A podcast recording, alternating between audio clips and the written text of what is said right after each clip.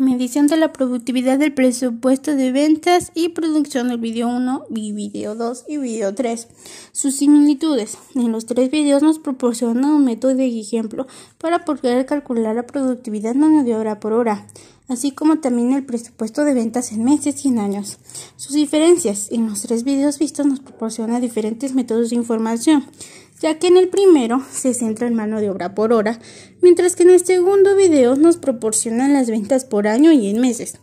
Y en el tercer video nos proporciona un video corto y fácil de entender, aunque carece de más información.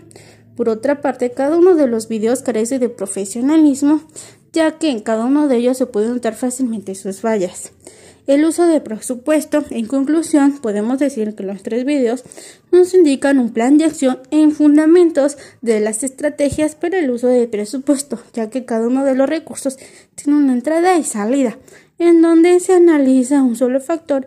En pocas palabras, se puede decir que el uso de presupuesto se puede utilizar en gastos para un periodo futuro.